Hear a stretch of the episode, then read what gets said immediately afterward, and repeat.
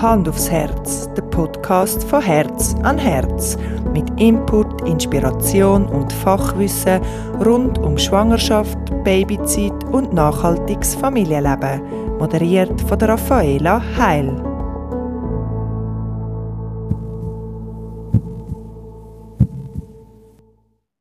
Herzlich willkommen beim Hand aufs Herz Podcast.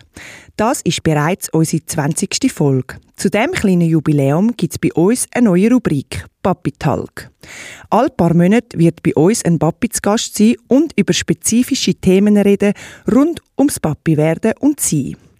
Als ersten Gast haben wir darum den Michael Tanner eingeladen. Er ist Coach, Mediator, Moderator und vieles mehr. In der Praxis am Bäumli Winterthur begleitet er unter anderem Paar als Therapeut und organisiert Vätertreffen. Der Michael ist Papi von einem vierjährigen Sohn und lebt mit seiner Familie in Winterthur. Ich habe mit ihm darüber geredet, wie so ein Vätertreffen abläuft, wie wir einen Konsens in der Rollenteilung innerhalb der Familie finden können, aber auch über die Wichtigkeit der Kommunikation in einer Beziehung. Heutzutage gibt es für junge Familien mehr Möglichkeiten, die Arbeits- und Betreuungssituation zu regeln als noch vor 20 Jahren. Aber was macht das gerade auch mit jungen Vätern? Das und noch mehr haben Michael und ich miteinander besprochen. Ich wünsche euch viel Spaß beim Zuhören.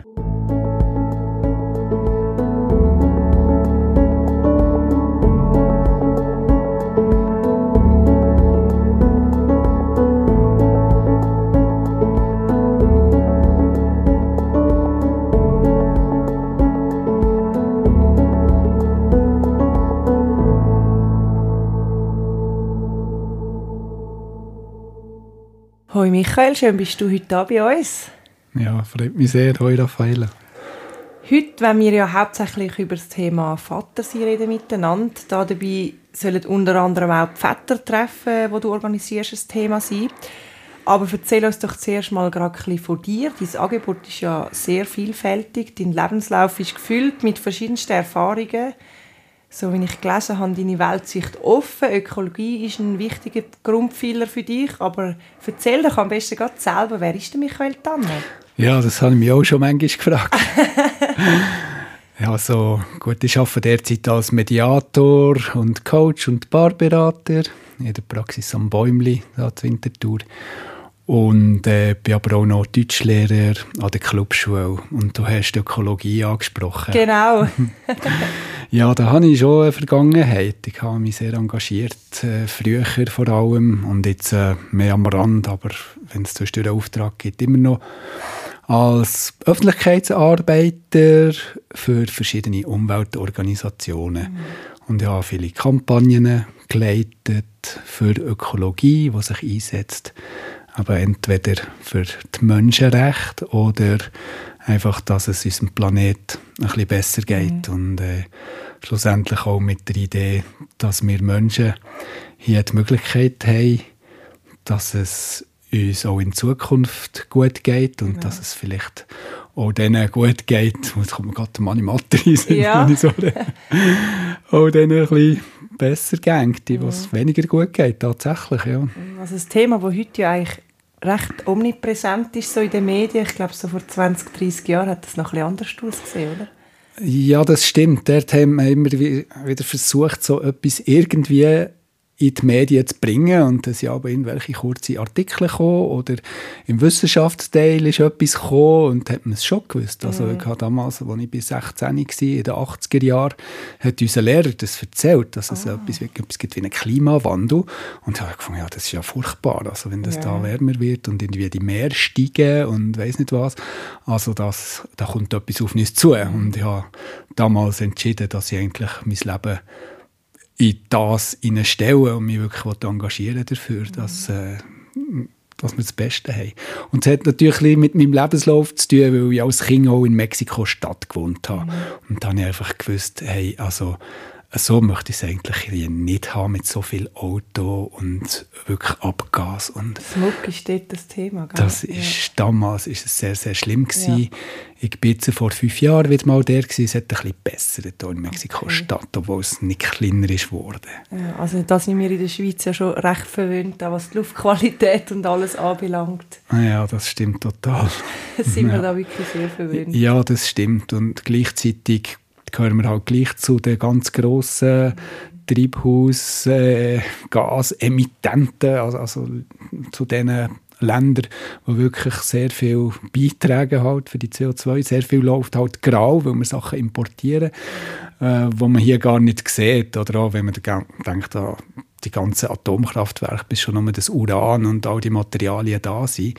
Und was da für Landstriche, für also verwüstet werden, für Uran abzubauen und wie viele Leute das da vergiftet werden, wie viele Flüsse kaputt gemacht werden.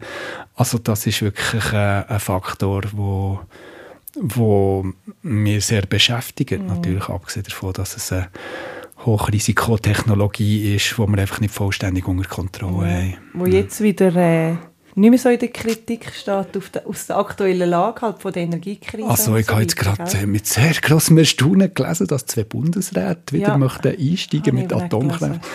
Aber ja, so ja. Ähm, ist es, wenn man den Bock zum Gärtner macht. Genau. Ja, es kommt jetzt denen halt entgegen, was gerade momentan läuft in dem Fall. ja, also ich meine, der Bundesrat hat wirklich eine einfache Aufgabe. Also ich so. möchte ja nicht an dieser Stelle sein gleichzeitig. Und wir sind tatsächlich in einem System, wo wir hochgradig abhängig sind von mhm. diesen Energien. Und wie dass man da möchte umsteigen da habe ich jetzt auch nicht die Patentlösung mhm. eins zu eins. Und klar ist, dass es irgendwelche Bedingungen braucht auf der politischen Ebene. Ja, es ist natürlich klar. schön, wenn jedes für sich entscheidet, was das es kann beitragen, kann machen, aber schlussendlich, wenn es irgendwie nur noch zum Luxusgut wird, die Ökologie, kann es auch nicht sein. Mm. Ja, aber schön gibt es auch wirklich auch gute Angebote, wo, wo sich Leute wirklich einsetzen für, für tolle Sachen, wo man einfach ein gutes Gewissen kann haben dabei. Ja, das ist ja auch, das finde ich als Endverbraucher und jetzt gerade als mit einer Familie noch recht schwierig, weil man möchte es auch so gut wie möglich machen. Es ist aber halt nicht immer so möglich und irgendwie hat man immer so ein, ein schlechtes Gewissen. Und wenn man dann aber mal das ins Verhältnis stellt zu eben so Grosskonzernen oder so Sachen, ist mir eigentlich nur so ein kleiner Fisch oder eine Mucke oder irgendwie so etwas. Ich weiß nicht, was sagst du dazu? Also, zu dem schlechten Gewissen, wo man da so ein bisschen hat? Hey, ich kann mich einfach wiederholen. Äh, ich glaube auch wirklich, dass es äh, die Rahmenbedingungen in der Politik so sollten gestellt mhm. werden, dass wir wirklich uns äh, dass es uns einfacher kann fallen, uns ökologisch zu verhalten, dass es mhm. einfach immer die bessere Option ist, wenn man das Ökologischere kann wählen und, und auch die bezahlbare Option. Sehr, ja. ja. Mhm. Aber man sollte ja gleich für seine Kinder mit einem guten Vorbild vorausgehen, weil das ist unsere nächste Generation. Ja, genau. Ich glaube, da können wir wirklich viel gut machen, wo vielleicht in der Vergangenheit ist, ja, auf Bandisch gesagt, verbockt wurde. Ja, ja auf jeden Fall. Um gerade ein näher auf deine Väterentreffen zu kommen, wie bist du darauf gekommen, um die Väterentreffen überhaupt zu machen? Ja, also ich habe tatsächlich gesehen, dass es eigentlich für die Frauen, für die Mütter äh, recht viel Angebot gibt. Und ähm, für die Väter gibt es auch, aber es gibt weniger. Und es gibt ein gutes Vätertreffen vom Familienzentrum, wo man am Samstagmorgen, einmal im Monat, kann mit seinen Kleinen oder mit seinem Kleinen kann hergehen kann. Und was ich aber vorher nicht habe gesehen, eine Weile lang hat es es gegeben, aber jetzt, äh, ja, seit ich Vater bin, hat es es nicht mehr gegeben.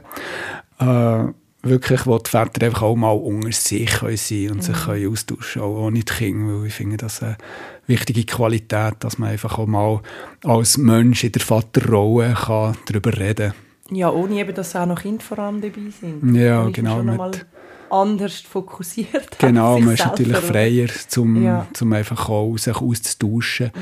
Und das ist schlussendlich auch aus eigenem Interesse. Also einerseits bin ich natürlich Coach, Mediator, Paarberater ja. und Paarcoach und äh, tue dort Paar begleiten und andererseits finde ich es einfach auch selber interessant, von Menschen zu lernen. Ich habe das Gefühl, wir sind alle Experten in dem, was wir machen und können einander viel geben, einfach in dem, dass wir, äh, dass, dass wir uns austauschen mhm. über das, was wir schon erlebt haben. Und das mhm. ist äh, von mir aus gesehen sehr wertvoll. Und auch so ein bisschen das Verstanden werden oder an anderen geht es ja vielleicht ganz ähnlich wie mir, das tut doch auch gut. Also so erlebe ich das.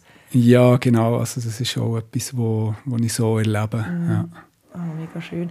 Und wie kann man sich das vorstellen? Wie läuft so ein Treffen ab?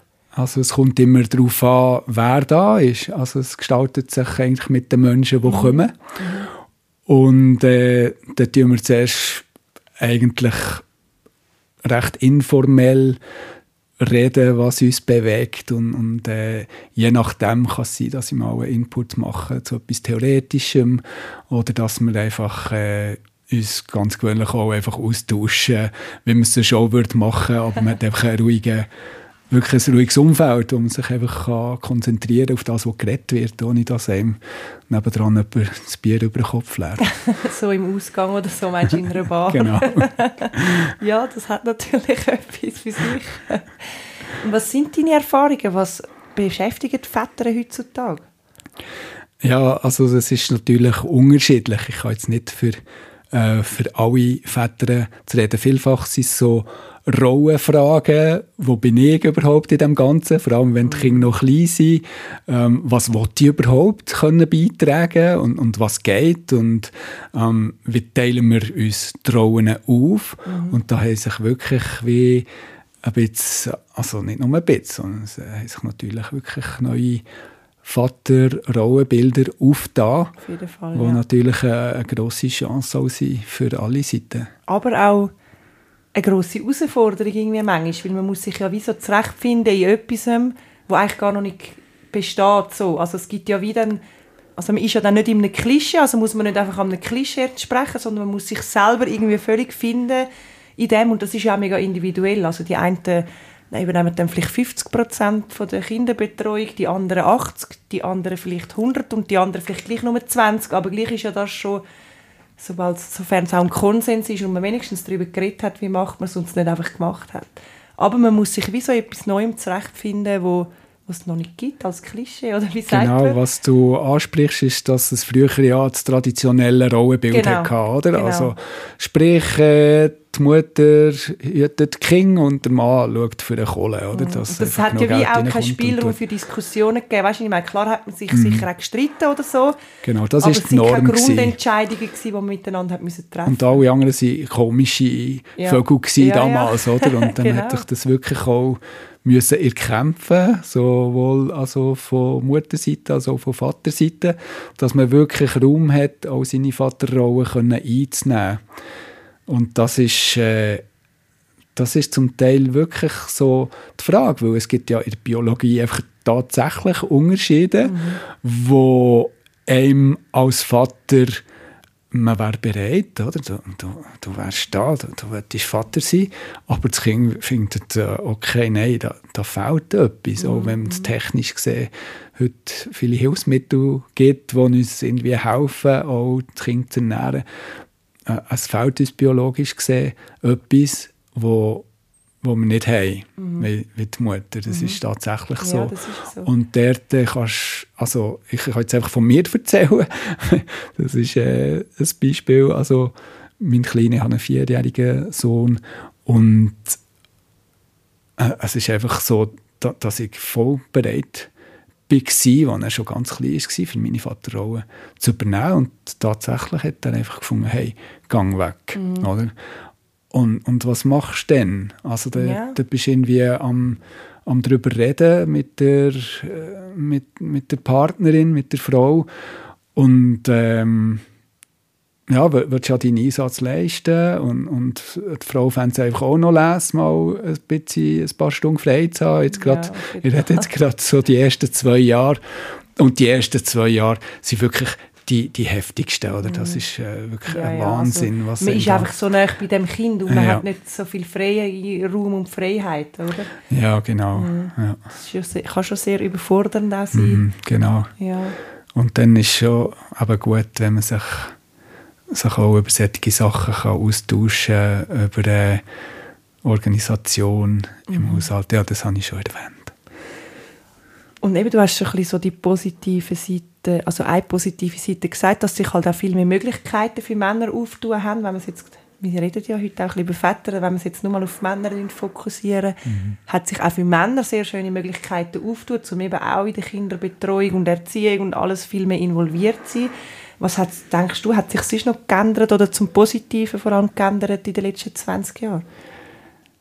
Ja, das ist eine grosse Frage. Ich bin jetzt auch noch gerade, was sich noch geändert hat, ist so die Sprache. Oder? Man ist sich auch bewusst dem einen Prozent, der sich nicht äh, kann einteilen kann. Und es gibt manchmal so die Frage, ja, es gibt auch andere, äh, andere Beziehungsmodelle. Mhm. Und äh, das ist aber dann nochmal ein Thema für sich. Aber ich mhm. möchte auch darauf hinweisen, dass ja, ich da durchaus kein einfach stereotypes Bild Mann-Frau habe, sondern dass es wirklich etwas ist, wo man sich... Fall wo man sich findet und, und wo man einfach darüber redet, hey, ähm, was passt für dich, was passt für mich, oder? Mhm. Dass, dass man nicht einfach irgendetwas muss erfüllen muss, wo irgendjemand sich mal erdenkt hat, sondern dass man wirklich dort am Suchen sein. Aber jetzt zum Zurückkommen auf deine Frage, was hat sich im Positiven verändert in den letzten 20 Jahren?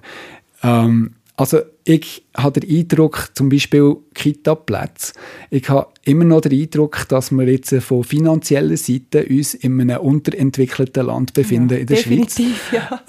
Meine Schwester hat ihre, äh, ihr Kind in, also meine Schwester hat ihr Kind im Elsass aufgezogen und wie dort die Organisation ist für, und mhm. äh, die Infrastruktur für die Kleinsten, das ist auch etwas ganz anderes. Und vor allem also die, die finanzielle Hilfe.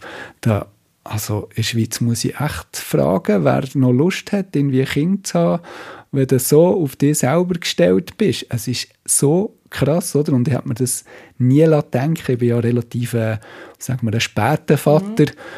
Und ähm, ich habe mir das nie überlegt vorher, dass das äh, wirklich so, so extrem ist, wie, wie wenig, dass es eigentlich finanziell ähm, gestützt wird von unserer Gesellschaft hier im reichsten Land der Welt. Dann finde ich das schon sehr erstaunlich und wir haben jetzt äh, da, wo wir jetzt sitzen, ist die Stadt Winterthur und die hat das Glück, dass sie doch gewisse Beiträge hat äh, an der Kita und das müssen wir uns darüber freuen. Auch richtig, dass es äh, auch ein bisschen abgestuft ist, mhm. oder? Dass, dass wenn man es vermag, kann man es auch zahlen, oder? Mhm. Dann, dann tut es auch weniger weh, aber gleichzeitig, also gerade für die unteren Einkommen ist das schon noch heftig. Und jetzt äh, muss man aufpassen, ich bin jetzt nicht ein Verfechter von jemandem, der sagt, hey, du musst deine Kinder in die Kita bringen mhm. oder du, du musst musst sie irgendwie daheim behalten. Ähm, ich glaube, dass das wirklich verschiedene Lösungen sind, gibt, die total gut sind, wo sich einfach die Eltern müssen wohl damit genau. fühlen und mhm. dann, dann ist es die richtige, weil das, wirst, das, das spürst innen drinnen und natürlich hast du Zweifel, du fragst und darf ich und, und soll ich und was ist das Beste und das sind einfach die äußeren Rahmenbedingungen manchmal wirklich nicht ähm, so ideal für das, was man vielleicht wollte. Ja. Ja, auf jeden Fall. Aber es ist ja wirklich so ein bisschen fluide. Also man, es kann vielleicht funktionieren für das Jahr oder fürs nächste Jahr, aber in drei Jahren sieht es vielleicht wieder anders aus. Also genau. ich habe jetzt zum Beispiel, ich bin sehr lange mit den Kindern, obwohl wir sonst sehr äh, nicht so konservative Eltern sind, haben wir sehr ein konservatives System gehabt. Also ich bin wirklich mit den Kindern gewesen habe mich dann schon durch Selbstständigkeit und so noch rundum ein bisschen organisiert. Das ist alles am Abend, wie wir jetzt da am Abend hocken und Podcast aufnehmen. Ähm, und habe jetzt erst nach sieben Jahren wieder eine Festanstellung angenommen, wo ich, wenn die Kinder halt im Kinski und in der Schule sind, ähm, arbeiten gegangen. Und das hat für mich eigentlich so gepasst, aber es hat, gibt auch jetzt im Nachhinein Punkte, wo ich würde sagen, vielleicht hätte es mir oder meiner Psyche besser tun, wäre ich früher weg oder einfach rausgegangen arbeiten. Das ist genau, so ich finde, das sind ganz, ganz schwierige Entscheidungen. Ja.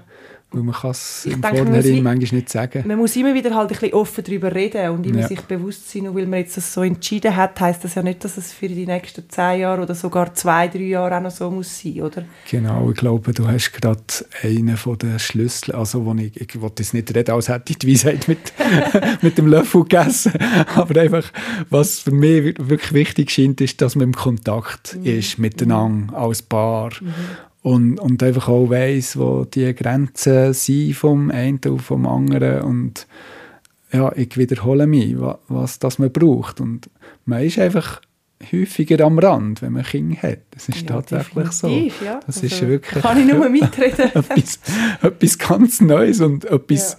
Krasses mhm. und, und es ist äh, wunderschön und es ist furchtbar äh, zeitweise, weil einem einfach wirklich ganz viele Bedürfnisse wegfallen und Sachen, die uns gut täten, wir manchmal äh, uns extrem müssen organisieren müssen, um, mhm. um so etwas zu bekommen. Und das, das braucht natürlich auch Kraft, um, um Sachen zu organisieren. Ich möchte das jetzt gerade noch ein bisschen schnell aufnehmen, Michael, weil ja. ich dich schon da habe, als mhm. auch eben Paartherapeut unter ja. anderem. Mhm. Das ist, finde ich jetzt gerade sehr spannend, weil zum Beispiel also das ist jetzt halt so unser Erziehungsmodell, dass man wirklich sagt, so die eigenen Grenzen sollen Kind lernen. Ich mache das jetzt eben, sie lernen das, durch das ich auch meine eigenen Grenzen kommuniziere.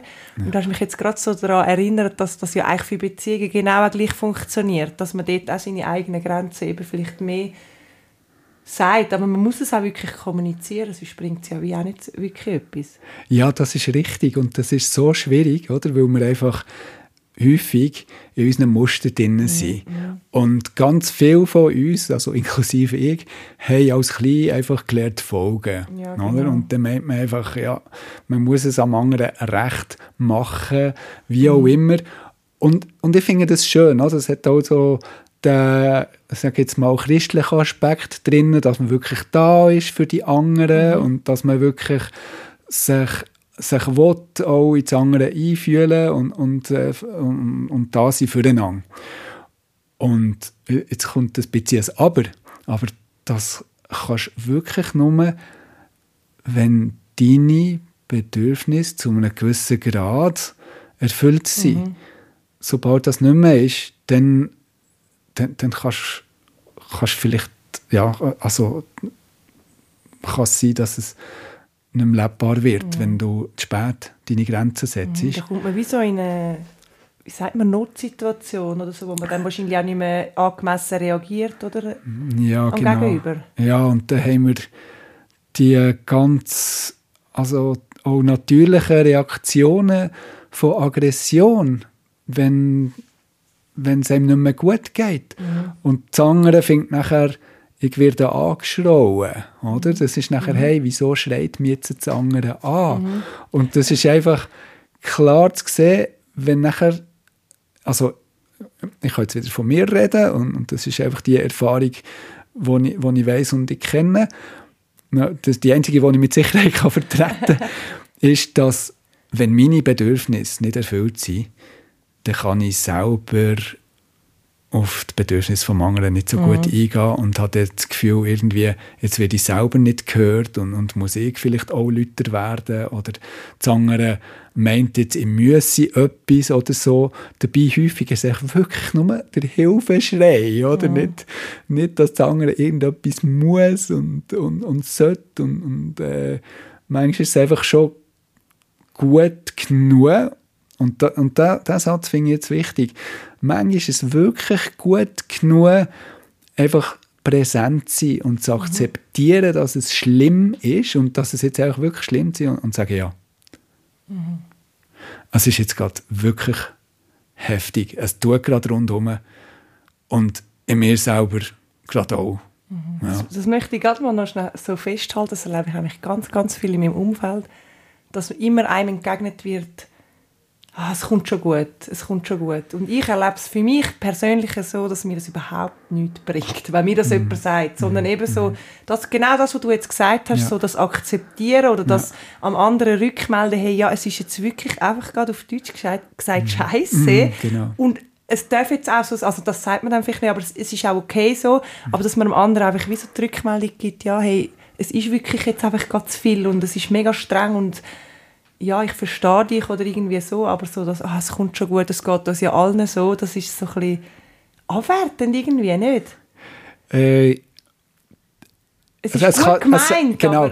Ich finde es wichtig, der zu unterscheiden zwischen dem Anliegen und, und dem, was ankommt. Oder? Also mhm. in der ähm, Kommunikationstheorie haben wir immer Sender und Empfänger. Genau, ja. Und was man sendet, ist ja nicht immer das Gleiche wie das, oder was man meint senden, ist mhm. nicht das, was ankommt. Mhm. Oder? Und, äh, dort ist natürlich wirklich die Absicht, zu sagen, es kommt schon gut.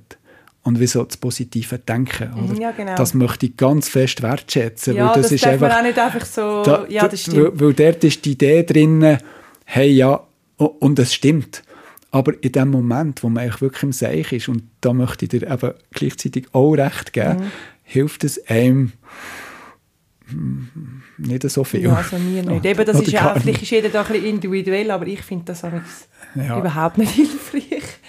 Ja, genau. Also ich kann es für mich einfach so einordnen, dass hey, ähm, die andere Person ist auch auf meiner Seite. Ja, genau. Und, es ist äh, nicht negativ. aber häufig empfinde kann ich das erst hinterher, weil wenn ich einfach wirklich in diesem Dings, in der Emotion innen bin, dann dann habe ich es ähnlich. Ja. Mhm. Dann, dann, dann wollte das nicht hören. Dann, dann, dann, dann stimmt es einfach im Moment. habe ich das Gefühl, es ist nicht die Wahrheit. Das Mhm, ja, ist nicht meine Wahrheit in dem Moment, wo ich es höre. So, sondern einfach, und das ist auch etwas, wo, wo wirklich, wo du sagst, das, das, das wirkt Wunder, einfach wie das zu akzeptieren, dass es zum Teil einfach Momente gibt, wo, wo jetzt wirklich einfach nicht gut sind. Und was was einfach vielleicht eine Änderung braucht, aber wir müssen noch gar nicht über die Lösung reden. Sondern einfach das Aussprechen von dem, dass jetzt eben einfach gerade zu viel ist. Ja, Oder dass genau. man es akzeptiert, genau. dass man es anerkennt. Man muss ja zuerst etwas anerkennen, bevor man etwas daran kann ändern kann. So meine ich. Genau, und das bringt mich auch gerade drauf, also ähm, während der Schwangerschaft. Mhm. Oder? Dort, du hast noch gefragt, was, was hat sich geändert? Oder? Genau. Die Männer, die Mann, ich denke, die Väter, ja, oder die Person in der Vaterrolle, gendergerecht zu Mhm. Ja, auf sagen. jeden Fall. also ich will ja da auch nicht übertreiben mit dem, aber Nein, einfach, ähm, super. äh, also ich denke, wir können als Väter wirklich präsenter sein, oder? Während der Schwangerschaft, während dem ganzen Prozess, auch mit den Kursen, die gemacht werden, man ist einbezogen. Mhm. Man hat zwar das Gefühl, also ich bisschen das Gefühl gehabt, ich bin da ein, bisschen ein, äh, ein Außerirdischer fast ein bisschen, oder? Ich hocke da drinnen und habe irgendwie das Gefühl, hey, ich kann eigentlich nichts beitragen. Aber das stimmt eben Nein, nicht. Das erlebe ich gerade als Doula, eben als Geburtsbegleiterin auch ganz, ganz oft. Ja, Das habe ich dir auch noch als Frage äh, später dann aufgeschrieben. Und es ist wirklich so, dass die reine Anwesenheit, jetzt, jetzt nur schon bei der Geburt, jetzt mal abgesehen von der Schwangerschaft, die reine Anwesenheit von einem Mann, also oder von einem Partner, eben, es, ist, es muss wirklich nicht ein Mann sein, einfach von der, vom Partner oder Partnerin von dieser Frau, die am Gebären ist, muss man wirklich sagen, das, das ist einfach nur die Anwesenheit. Man muss amigs gar nicht viel machen. Oder Kleinigkeiten. Ähm, ja, aber da möchte ich nachher noch ein bisschen neuer darauf eingehen. Mir ist nämlich noch etwas in den Sinn gekommen. Ähm, du hast vorhin noch von den Bedürfnissen geredet. Wenn die eigenen Bedürfnisse ähm, nicht erfüllt sind, dass es dann eben schneller passiert, dass man so ein bisschen ins Rotieren kommt oder dass einem dann halt schneller zu viel wird. Aber da zum genau, dass sich Emotionen wirklich zeigen. Genau. Oder das, ja. Und noch so zum nochmal wie so ein bisschen zurück, ähm, einen Schritt zurückgehen. Aber dann ist es ja eigentlich auch wirklich, und das ist ja das, was man so ein bisschen heute den Kind gerade in einer bedürfnisorientierten Erziehung probiert beizubringen, seine eigenen Bedürfnisse zu kennen, ist ja dann wie noch etwas, wo man eigentlich vorher schon können für das, dass man überhaupt merkt, was sind meine, Be oder sind meine Bedürfnisse erfüllt, muss man zuerst mal wissen, was sind überhaupt meine Bedürfnisse. Und die können sich ja auch wie immer wieder ändern. Die sind vielleicht mit 25 nicht gleich wie mit 45. Oder? Genau, und da, da sprichst du etwas äh, Wichtiges an, weil häufig lässt du deine Bedürfnisse erst in Situationen innen kennen. Du hast auch vorher hast schlicht und einfach nicht gewusst, dass du überhaupt Bedürfnisse hast, vielleicht, weil man einfach, äh, weil sie einfach immer erfüllt waren. Und da da- kompliziert wird es halt, wenn Sachen aus der Vergangenheit triggert werden, al- also wie angeregt werden und ausgelöst werden, wo man nachher einfach Sachen, die ihm selber sind, widerfahren, man wie wieder erlebt und das ähm, dort, passieren manchmal ganz, also manchmal nicht, aber, aber es kommt vor, dass sehr seltsame Phänomene entstehen, dass, dass ich als Vater plötzlich das Gefühl habe, mein kleines Kind ist irgendwie ein Monster oder, oder ein, Tiger, der mich angreift, äh, wo, wo, wo, was plötzlich ganz bedrohlich scheint. Dabei ist es ja eigentlich umgekehrt. Und ich habe den Verdacht, dass sich da dabei auch um ein spiegelneuronales Verhalten ähm, handelt. Mhm. Und vielleicht kann ich das kurz erklären, ja, was damit gern. gemeint ist. Also es ist so, in der ähm, modernen Physik und auch in der Psychologie gibt es so Verhalten, dass Sachen, die zwischen uns entstehen, dass, dass man manchmal nicht recht weiß, woher das jetzt kommen. Mhm. Also gewisse Emotionen und Gefühle und, und einfach etwas, wo, wo einem als Gedanke entsteht, dass man wie das Gefühl hat, dass das ist jetzt mies, oder? Und ich habe etwas ganz Verblüffendes entdeckt, nämlich wenn es meinem Kleinen ganz, ganz schlecht geht und er schreit, wie weiß nicht was, dann gibt es einen Moment, wo plötzlich ich mich so fühle mhm. wie er. Mhm. Ja?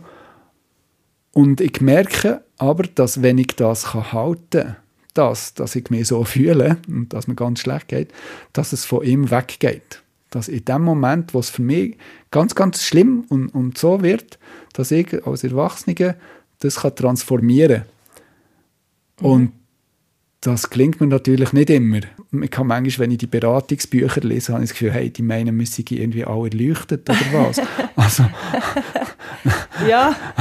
Also, und, und äh, das, also ich bin das zumindest nicht, oder? Also, also ich, ich bin wirklich nicht an einem Ort, wo ich einfach jederzeit die Ruhe habe. Und gleichzeitig, wenn ich es übe, dann wird ich besser. Mhm. Und ich finde es auch wichtig, einfach zu anerkennen, in welcher älteren Rolle auch immer, wir dürfen Fehler machen. Mhm. Ja. Und es ist okay.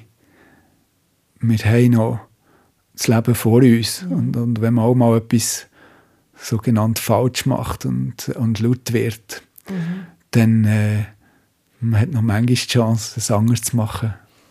Ja, auf jeden Fall. Was mir gerade auch noch zu dem Thema so in den Sinn kommt, ist, ähm, das habe ich so erlebt, dass zum Beispiel je älter die Kinder werden, also egal, irgendeine Altersstufe, zwei, vier, sieben oder was auch immer, so, wenn das, wenn, manchmal bin ich dann so in ein Zeug reingekommen, so, oh, das geht's mir, es ist jetzt ganz schlimm oder so, oder irgendetwas ist, ist wie so zurück von der Vergangenheit oder was auch immer. Das habe ich auch sehr spannend gefunden, dass das immer in dem gleichen Alter war, wo mein Kind dann war. Also wenn mir jetzt bei mir etwas war, wo ich vier war, wo jetzt nicht irgendwie so umgeht oder so, sondern wirklich ein bisschen etwas, ähm, wie sagt man das? Ja, etwas halt, wo dein Leben beeinflusst hat in diesem Alter als Kind, dann, ähm, wenn die, mein eigenes Kind dann vier war, dann hat mich das wie noch mal so ein bisschen eingeholt.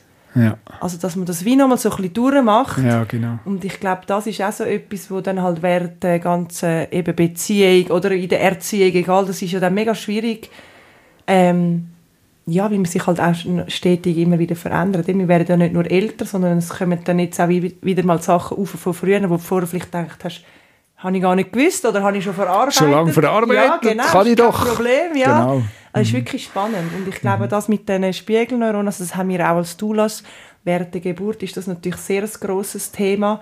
Also wir würden jetzt, oder ich, ähm, ich denke jetzt die meisten Doulas und auch Hebammen würden nie mit zum Beispiel verkreuzten Beinen dort hocken, weil das einfach völlig nicht ähm, natürlich ist und weil wir das Becken selber auch aufmachen wollen. Das ist eigentlich das gleiche Phänomen oder wir haben auch oftmals, konzentriere ich mich jetzt darauf, wenn ich nicht gerade irgendeine aktive Handlung so muss machen dass der Kiefer locker ist oder so Sachen. Das ist wie auch so, das hat dann noch ganz viel mit der ganzen Energie im Raum und so zu tun. Aber das sind auch so körperliche Sachen, wo du wie kannst beeinflussen wie eine andere Person, eben die Spiegelneuronen oder wie ja, eine andere spannend. Person. Dann ist ja. wirklich ein sehr spannendes Thema. Ja. Ja. Genau. Und zum gerade noch ein bisschen bei der Geburt zu bleiben, Michael, ähm, bevor ein Mann ähm, Vater wird oder wenn er Vater wird, ist es für Männer ja eben oftmals ganz anders als für Frauen. Das hast du vorher auch schon angesprochen. Gerade in der Schwangerschaft, wo die Mami von einem ungeborenen Kind ist, ja dann 24/7 eigentlich verbunden mit dem Kind halt durch die Schwangerschaft. Aber auch Männer machen ja eine hormonelle Veränderung durch und sie sind eben gerade heutzutage auch sehr oft sehr nah beim Baby was sind deine Gedanken zu dem Thema eben Schwangerschaft, um noch ein bisschen darauf näher eingehen und nachher auch noch so ein bisschen das, was nachher kommt, so ein bisschen der Nestbau oder Nestbautrieb bei den Männern? Also bis jetzt habe ich noch keine werdende Väter in der, also im Vätertreffen gehabt, aber wäre natürlich schön, auch ähm, dort sich darüber auszutauschen. Und was ich einfach von, jetzt von mir kann sagen ist, dass ich manchmal, eben, ich habe das schon vorher kurz angesprochen, wie nicht so recht gewusst habe, hey, was, was kommt jetzt da, wie ist jetzt das, wie, wie muss ich mich jetzt verhalten zu dem, wie, wie soll ich mich dazu stellen, was, ähm, ja, also es ist eine gewisse Unsicherheit halt. Mhm. Es ist wirklich etwas Neues, was kommt, man spürt es irgendwie, es ist da, man hört irgendwann das Herz klopfen, wenn man das Ohr am Bauch hat. Und äh, ja, es ist natürlich ein, ein fantastisches Mysterium oder, vom Leben, wo, wo man dort mitmacht in dem Moment, wenn, wenn alles klappt. Und manchmal genug gelingt es auch nicht. Mhm. Also wie manchmal äh, ja, Schwangerschaft wird abgebrochen. Oder? Das mhm. ist nicht, äh, und das ist auch wie so etwas, wo man nicht so viel darüber redet. Also da, dass ja. einfach wirklich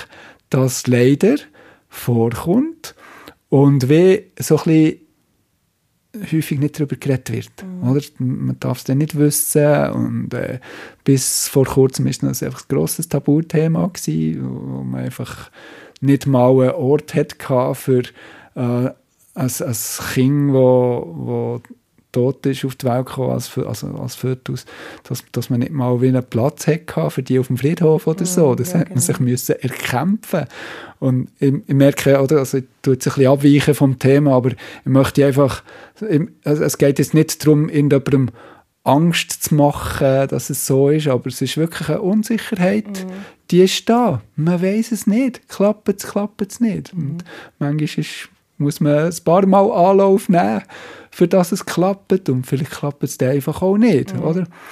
Und, ähm, und, und in ganz vielen Fällen klappt es auch. Also das genau. ist einfach auch zu sagen und das ist ja wieder Normalfall. Ich einfach äh, wie die andere Seite auch noch erwähnen, weil das auch immer ein bisschen im Raum steht. Oder? Und wir eben auch viel zu wenig darüber reden, das ist ja, so. Ja, genau. Und, äh, und das ist so die Unsicherheit, ja, wie viel von diesen Tests soll ich jetzt machen? Die einen mhm. fragen sich auch, soll ich überhaupt einen Ultraschall? Und dann bist mhm. du natürlich auch gefragt, als Vater hast du vielleicht auch eine Meinung dazu. Mhm.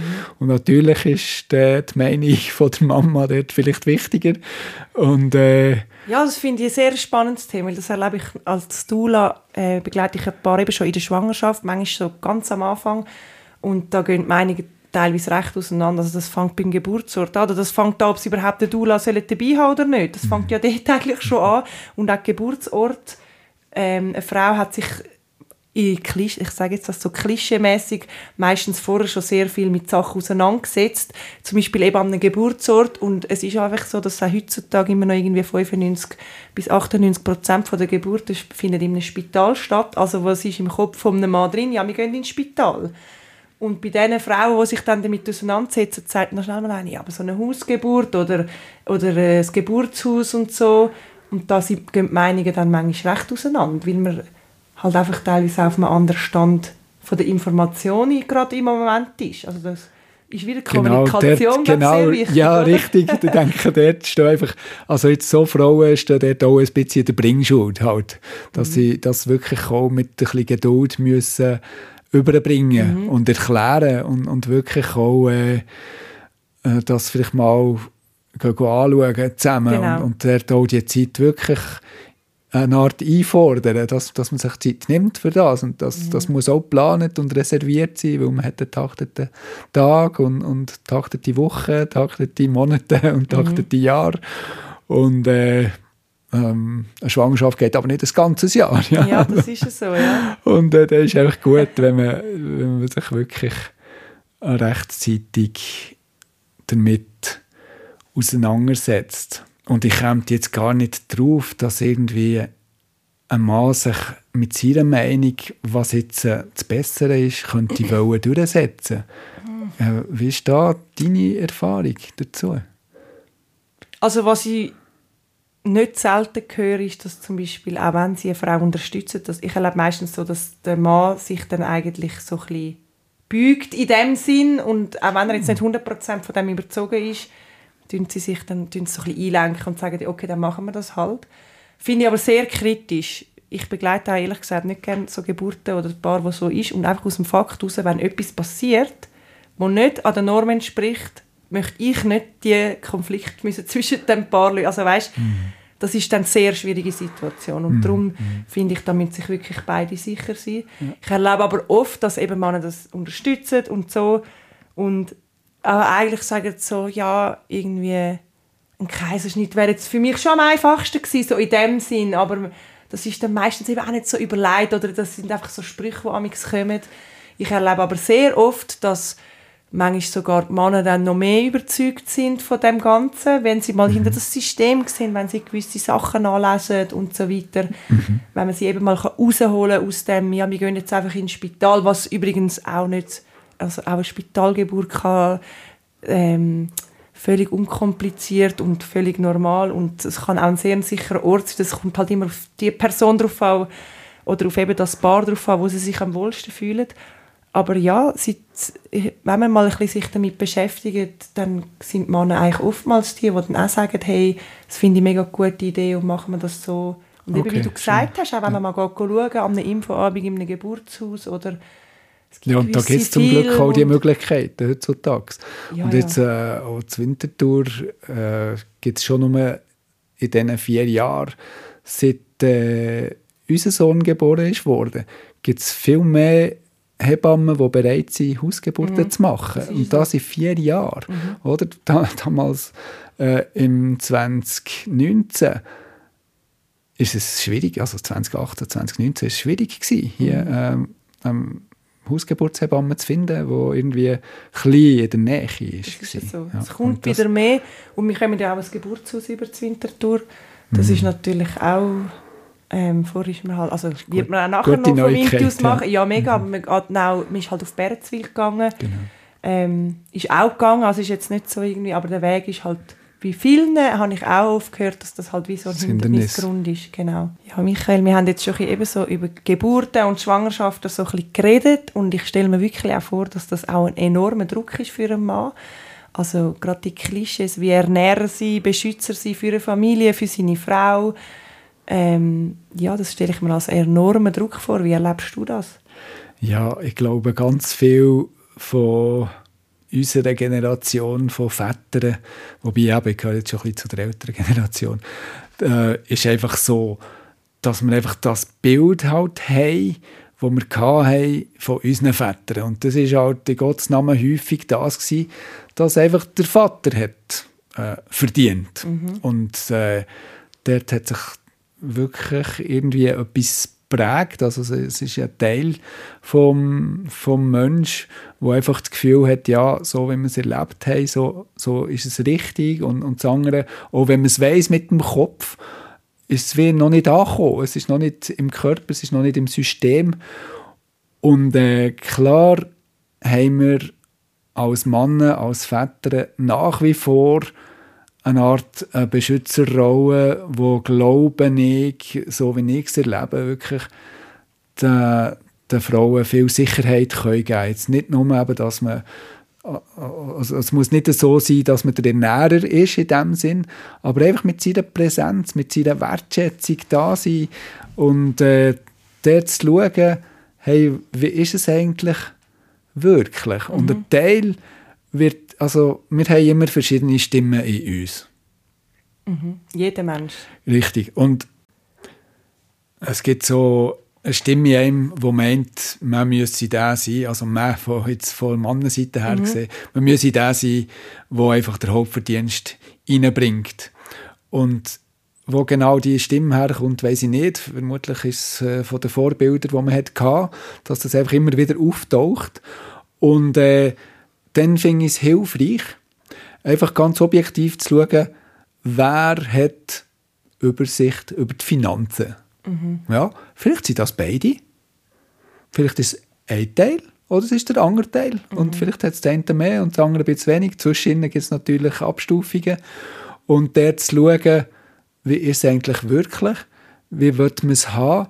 Was ist machbar? Mhm. Und ich finde, wichtig ist, dass man es dass, dass man sich findet und darüber redet und, und einfach mal offen ist, mal zuzulassen und in einem Gespräch nicht muss meinen, man müsse alles in einem Abend entscheiden oder in, mhm. einem Tag zu entscheiden, sondern auch mal Sachen darüber zu reden, mal einfach die Wünsche hören vom anderen, die Ideen, das sinken und nachher eine Woche später nochmal zusammenkommen mhm. und, und dann wieder schauen, wo, wo das man steht. Weil häufig verändert sich etwas, wenn man mhm. Informationen hat. Ja, und es ist jetzt noch spannend, weil man oftmals nach so Gesprächen ist so, ja, und was machen wir denn jetzt? So, eben, genau. Man muss eine Entscheidung treffen. Nein, muss man vielleicht auch gar nicht gerade heute. Ja, du hast recht. Genau, und gleich, früher oder später drängt es ja. Ja, auf oder? jeden Fall. Und äh, der, der ist schon so, dass, dass man einfach muss schauen wem ist es jetzt wirklich wichtiger, wem ist es das größere Anliegen. Mhm. Und auch das, und da, da kann man einander in Skala 1 bis 10 abfragen, wie wichtig ist es dir mhm. auf der Skala 1 bis 10, dass es so das ist. Das finde ich sehr einen guten Input, weil ich habe mir jetzt gerade so für mich überlegt, oftmals ist es so wie offensichtlich, der, der es mehr braucht, ist der, der lauter ist. Das ist doch dann so im Streit wie wir das so sein. denken, aber eigentlich ist ja das gar nicht so, weil die eine Person vielleicht einfach sich völlig anders äußert, wie sie von der Person her halt anders ist, wie sie nicht laut ist oder so. Darum finde ich das ein mega guter Tipp mit dem Skala 1 bis 10. Wie wichtig ist es dir? Genau, ich finde das manchmal erstaunlich. Ich habe schon Leute, ähm, inklusive mir selber, erlebt, dass man über Sachen redet und, und dann meint, oh, am anderen, das andere hat eine andere Meinung und so. Und dann haben wir uns gefragt, hey, wie wichtig ist der auf der mhm. Skala 1 bis 10? Und dann habe ich gemerkt, das andere ist bei einem 3, oder? Und ich bin vielleicht bei einem 8 ja, oder so. Ja, ja. Und, äh, ja, oder, oder umgekehrt, oder? Ja, Dass ich bei einem 3 bin und das andere ist bei einem 8, wo ich nachher sage, ja, hey, aber das ist doch endlich klar. Dann, äh, dann machen wir es doch so. Ich meine, mhm. Mir ist das nicht so wichtig. Klar, schwierig wird es, wenn nachher beide irgendwie bei einem 8 sind, aber das Interessante ist eben, oft haben wir da wirklich unterschiedliche Wichtigkeiten, mhm. wo wir einfach nur mal darüber reden und, und dann verzweifelt sind, oder verzweifelt, oder vielleicht nicht gerade, aber, aber uns, also vielleicht uns bewegt, mhm. dass der andere eine andere Meinung hat. Und wir müssen nicht wirklich, wir müssen auch nicht meinen, wir müssen die gleiche Meinung haben. Mhm. Nein, aber was mich wahrscheinlich mehr würde treffen, wäre, dass eben jemand auf dem 2 ist, oder jetzt sagen wir, mein Mann wäre auf dem 2 und ich bin auf dem 8 und dann denke ich so, das ist, dir ist es einfach egal, oder was? Weißt du so? Da muss man ja dann ja, auch genau, aufpassen, genau. dass nicht dann so, dir ist es einfach egal und dabei ist es doch nicht egal. So. Das höre ich natürlich auch in der Paarberatung zwischendurch, oder? Dass, dass, dass das eine oder das andere meint, ja, dir ist das einfach gleich, oder? Das ja. habe ich mir schon gedacht, oder? Und, und äh, gleichzeitig ist es wichtig, wie das einfach auch können stehen. Wir müssen auch nicht die gleichen Wertigkeiten mm. haben für das Gleiche. Mm. Und auch gerade Sachen, die einem emotional bewegen, der findet vielleicht das eine, hey, mir bewegt das so stark, das ist doch so wichtig. Und das andere findet, hey, ich bin da, mm. es geht mir gut, ich brauche da nicht viel mehr. Und äh, ja, aber, aber ich höre die. Das Wichtige ist, das andere zu hören und das zu akzeptieren, dass es für das andere wirklich wichtig ist. Das ist das. Mhm. Aber das heisst nicht, dass ich wegen dem genau gleich muss aufgeregt sein oder bewegt wegen etwas, mhm. aber dass ich mindestens weiß, ja. Das ist aber schon so etwas, wo ich jetzt mal einfach so behaupte, dass das ähm, oftmals in Beziehungen so ist. Man, man ist ja so, eben als Mami jetzt gerade halt, das ist heutzutage einfach noch in vielen Fällen so, dass man dann eben man muss schauen, haben, haben sie alles für den Wald, haben sie alles für den Sporttag, haben sie alles fürs Hobby am Morgen, oder das sind so ganz viele Sachen, ähm, wo man muss über, wo man muss darüber nachdenken und so weiter und dann eben ist passiert irgendwann, dass halt auch der Vater zuständig ist, ähm, im besten Fall, oder? Dann hast du so eine Rollenteilung und dann passiert also mir ist das auch passiert und ich kenne das wirklich auch von meinem Umfeld, so, hey, du bist, gehst nicht mehr so zum Haus aus und dann schreibst du noch so, hey, aber gell, denkst du das, denkst du das, denkst du das, aber eigentlich funktioniert es auch ohne das. Und wenn sie jetzt halt mal etwas nicht dabei haben, ist es eigentlich auch gar nicht so schlimm. Es ist so wie, als, also oftmals die Mütter, das ist jetzt mega klischeemäßig, aber ich glaube, es ist so, so Zeug viel zu fest überbewerten, weil wir, das ist aber ja auch aus, aus einem Druck heraus, blöd gesagt, und Männer haben wieso die gute Eigenschaft, dass sie, dass manchmal einfach so, ja, es ist dann halt so, ist ja nicht so, schlimm oder so. Es ist einfach so passiert, man kann ja daraus lernen und das nächste Mal anders machen. Weißt du, was ich meine? Ja, das, äh, da möchte ich dir zum Teil ganz recht geben. Ja? Also, dass es wirklich die Sichtweise gibt, dass äh, jetzt, äh, ich habe mich ganz ertappt gefühlt, wo du hast geredet und so, hey, hast du jetzt da bei uns auch reingeschaut? Oder? Nein, das erlebe ich ganz oft so mit dem Mental Load, einfach, dass Mami alles ja, ja. Nein, es ist, ja, es ist schon etwas, wo, wo, wo eine Tendenz ist und äh, einfach die Mütter offenbar einfach ich weiß nicht von wo, vielleicht auch von der Evolution mhm. her, einfach ändern den, den Überblick haben, was die Kinder wirklich brauchen. Mhm. Und äh, manchmal macht es eben wirklich einen Unterschied, ob es das Jäckchen dabei war oder nicht. Und dann kommt ja. das Kind mit einem Schnudderi hey und dann äh, war wirklich ich der gewesen, wo, wo vielleicht die Schuld war, mhm. das, also die Schuld, ja, äh, wo die Ursache war von dem, dass es jetzt der Schnudderi hat und dann äh, haben wir je nachdem auch, auch mit strukturellen Sachen, wo man manchmal äh, lässt laufen mhm. und dann hat man wirklich am Abend das Kind, das dann mehr quengelt, weil einfach ähm, der Mann nicht geschaut hat. Also ich rede jetzt von mir, wohl verstanden. ja, aber man muss auch sagen, dass wir über, wir haben jetzt ja vorher so ein bisschen über den Druck und so, den Männer haben, geredet. Und über das redet man viel weniger. Ich denke schon, also vielleicht lebe ich auch ein bisschen so in dieser Blase, jetzt, ähm, ja, wo ich mich halt befinde. Aber dort wird ja sehr viel momentan eben über das äh, Mental Load und so weiter bei Müttern geredet. Natürlich, ich bin eine Mami und beschäftige mich dann halt eher mit dem, als mit dem über das, was ich jetzt mit dir rede. Darum finde ich es auch mega spannend. Aber eben genau über die Sachen, dass Männer auch unter Druck stehen. Sie müssen eben der Beschützer sein, der Ernährer, wie wir vorher schon gesagt haben, oder auch so Themen wie Emotionen zeigen, ist auch oftmals mit, also sehr tabu behaftetes Thema bei Männern, dass man ja nicht brüllen oder ja, und das kommt ja auch wieder, es, führt, es ist alles so ein bisschen miteinander ja, verwoben, eben, ja, ein Indianer kennt keinen Schmerz oder so, als Kind ist einem das immer gesagt worden, oder hey, du bist doch ein Bub. Gibt es das immer noch? Ist Nein, das noch, sind, ist das die noch? heutigen Väter haben ja das schon ja. so erlebt. Und mhm. ja, es gibt ah, ja. auch heute okay. noch, leider. Ah, ja. Also, habe ich auch schon erlebt. Okay, ja. da bin ich Gott sei Dank anders aufgewachsen. Ja, aber das hat es ja früher schon noch oft gegeben. Also okay. du bist doch ein Bub, musst doch jetzt nicht blären oder irgendwas, halt mhm. halt die Narrative, die man dann hat, oder? Mhm. Mhm. Tatsache ist, dass wir immer noch in einem patriarchalen System leben, wo einfach die Frauen wirklich nicht die gleichen Löhne haben wie die Männer mhm. zum Teil in, in der gleichen, also im gleichen Umfeld oder dass die Frauen einfach Arbeiten machen, die schlechter bezahlt sind oder weil es Frauen sind, werden die Arbeiten schlechter bezahlt und das ist eine gesellschaftliche Realität. Mhm. Also es hat tatsächlich auch man tut manchmal so, als gäbe es da den Feminismus, der jetzt äh, überall überhand hat genommen. Hey, aber ähm, da, das, das, das ist nicht das ist wirklich nicht so. Das, mhm. ist, eine, das ist eine Fehleinschätzung. Also die harten Tatsachen sind immer noch so, wie du gesagt hast, Männer verdienen immer noch mehr als Frauen für die ja, gleiche Tätigkeit. Ja, ist zu einem grossen mhm. Teil jetzt in dem Land, das sich Schweiz nennt, ist mhm. es so. Mhm. Ja, und in anderen Ländern ist es ein bisschen ausgeglichener. Mhm. Aber da sind wir wirklich an einem anderen Ort. Und eben, das hat auch wieder mit, das hat eben einen grossen Zusammenhang mit vielen Sachen. Also, genau, dort sind wir eben nachher gesellschaftlich... Frau, du bleibst mehr daheim, genau. weil du halt weniger verdienst mit dem gleichen Prozentsatz. Oder? Genau, genau. Mhm. Und gleich habe ich eine Stimme in mir und ich... Ähm, weiß jetzt nicht, ob mir ein paar werden verfluchen deswegen, wenn ich das sage.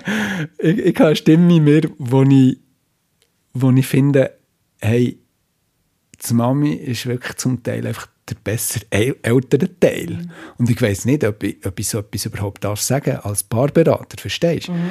Und, ähm, und also, gleich ist es etwas, was sie mir innen sagt. Mhm. Und, ähm, aber vielleicht gehört es einfach zu mir, verstehst du? Ich finde das sehr spannend, weil ich habe zum Beispiel jetzt als Dula, also nein, jetzt mal nicht als Dula gesprochen, ich finde, Menschen sind Menschen. Also wenn ich jetzt jemandem begegne, probiere ich dieser Person jetzt, ob es weiblich oder männlich ist, das ist mir eigentlich ziemlich egal.